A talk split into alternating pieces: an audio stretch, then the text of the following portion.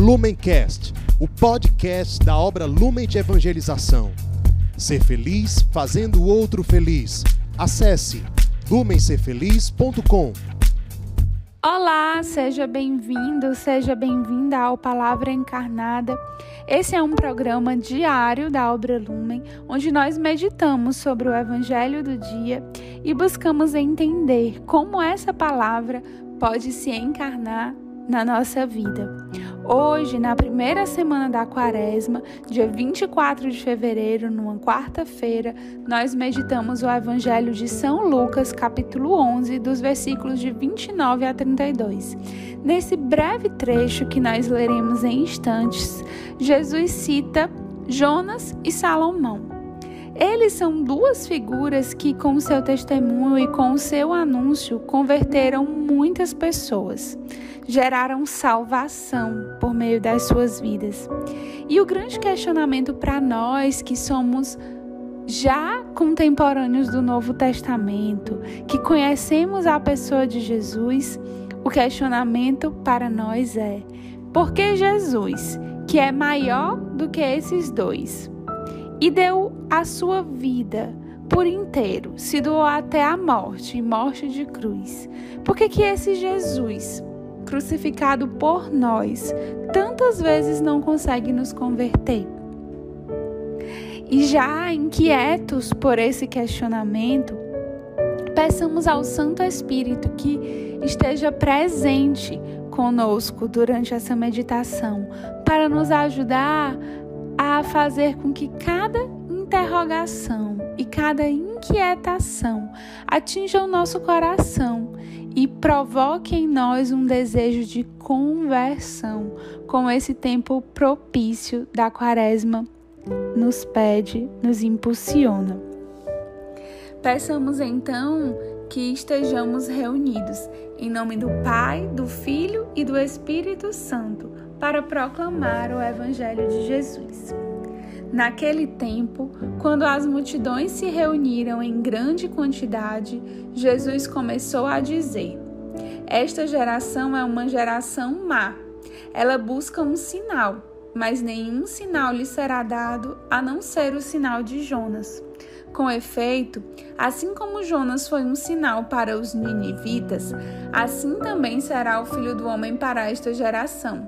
No dia do julgamento, a rainha do sul se levantará juntamente com os homens desta geração e os condenará, porque ela veio de uma terra distante para ouvir a sabedoria de Salomão. E aqui está quem é maior do que Salomão. No dia do julgamento, os ninivitas se levantarão juntamente com esta geração e a condenarão, porque eles se converteram quando ouviram a pregação de Jonas. E aqui está: quem é maior do que Jonas? Palavra da salvação. Glória a vós, Senhor. Então, a leitura de hoje nos coloca diante de duas gerações, uma que se converte e outra que é má.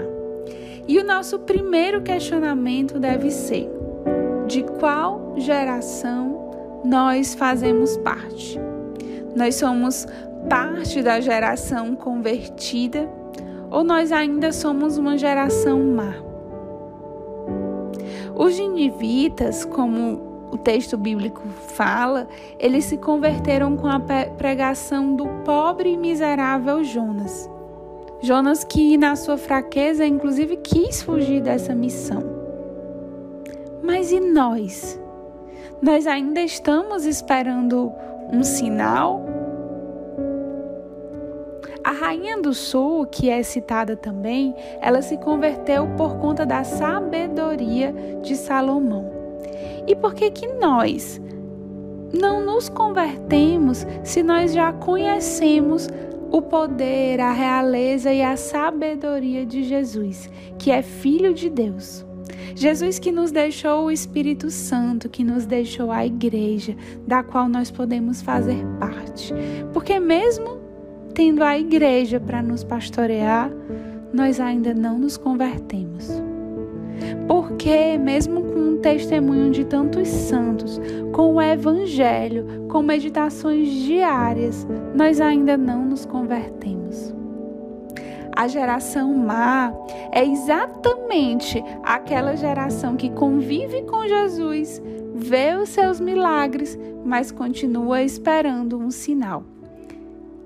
É como se nós, que somos ainda um pouco dessa geração má, criássemos desculpas. Sabe aquele pessoal que via os milagres de Jesus, mas não querendo acreditar, diziam: Ah, é pelos demônios que ele faz isso. Ouviam Jesus falando muito bem e começavam a questionar: E esse aí não é que é o filho do carpinteiro? São pessoas que viam Jesus curar um paralítico, um doente, um endemoniado e começavam a criticar Jesus porque era dia de sábado. São aqueles que, vendo Jesus crucificado, ah, se ele é Deus, que ele se salve da cruz.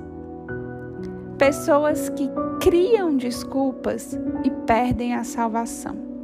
E nós, meus irmãos, será que nós convivemos com Jesus, nós vemos os seus milagres na nossa vida, na vida dos nossos irmãos, e mesmo assim nós continuamos esperando um sinal? Será que você não vê diariamente os milagres nas vidas dos seus irmãos de comunidade, na vida da própria comunidade, na vida dos nossos acolhidos e das nossas acolhidas. E mesmo assim você continua esperando um sinal? Será que nós enxergamos além do que o mundo prega e conseguimos ver Jesus em todas as coisas?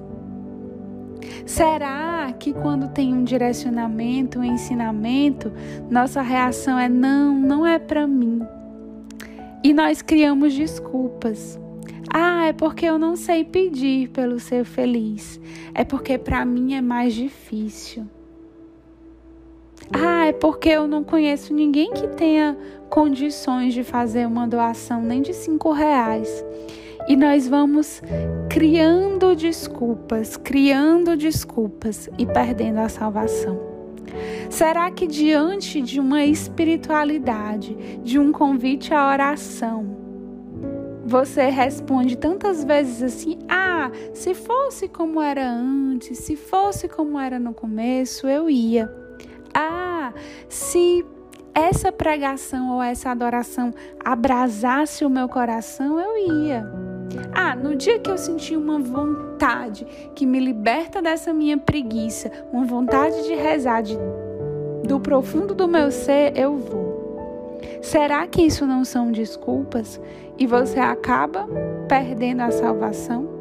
Será que na nossa própria comunidade você tem exemplos de santidade e você começa a falar, não é porque ele é doido, não é porque ele não tem filhos, ele não trabalha, não é porque ele é jovem demais, não é porque ele é velho demais, não é porque ele é da comunidade vida, não é porque ele não trabalha 44 horas por semana. Será que essas não são mais desculpas que você cria para negar exemplos de santidade e perder a salvação? Será, meu irmão, minha irmã, que sabendo que a Bíblia existe, que ela é o ensinamento de Jesus para nós, você decide que nem tudo ali é para você? Ou interpreta, por exemplo, como você bem quer a parte lá da castidade? É porque a Bíblia foi escrita num tempo muito antigo. E aí, com essas desculpas, você vai criando desculpas, se fazendo geração má e perdendo a salvação? Será que, mesmo sabendo do quanto os sacramentos nos aproximam do céu, você continua criando desculpas do tipo: ah, eu me confesso só eu e Deus, não preciso ir para o sacerdote. Ou você se conforma com o mínimo e pensa que, ah, já vá à missa ao domingo, assim eu já não vou para o inferno porque já estou cumprindo o preceito. E você cria desculpas para não ter uma espiritualidade mais constante, para não viver os sacramentos de forma mais constante. E assim você perde a salvação. Essas são apenas pequenas reflexões, pequenos pontos para que você possa pensar, e eu também, de que geração nós fazemos parte e de que geração nós queremos fazer parte.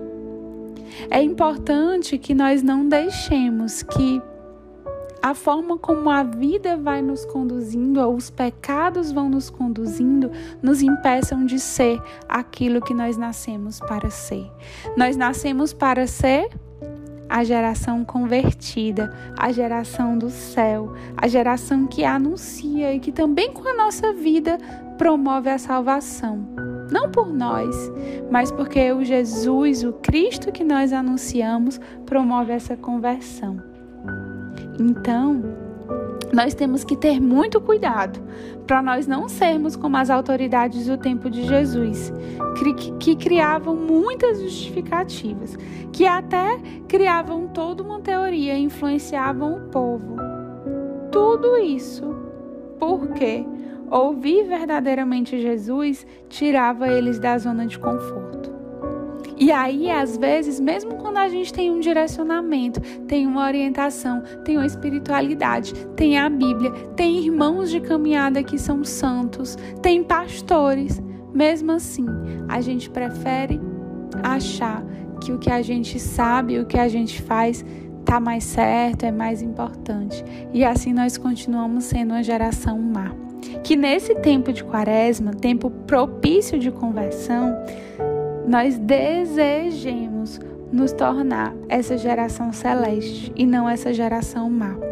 E hoje, nessa quarta-feira da última semana do mês, o nosso convite, a nossa sugestão de vivência dessa conversão é o anúncio do ser feliz. Quando você receber um vídeo, quando você receber um direcionamento, quando você souber da meta desse mês, retire todos os mas que você poderia falar, retire todos os poréns e atenda ao apelo de Jesus de anunciar a salvação, de anunciar o Evangelho e de convidar muitas pessoas a tomarem parte do nosso desejo de ser essa geração convertida. Que Deus nos abençoe e nos guie nesse tempo de quaresma, nesse tempo de voltar o nosso olhar para Deus e que a comunidade seja instrumento para nós chegarmos juntos à Pátria Celeste. Fiquemos com Deus. Lumencast, o podcast da obra Lumen de Evangelização. Ser feliz fazendo o outro feliz. Acesse lumencerfeliz.com.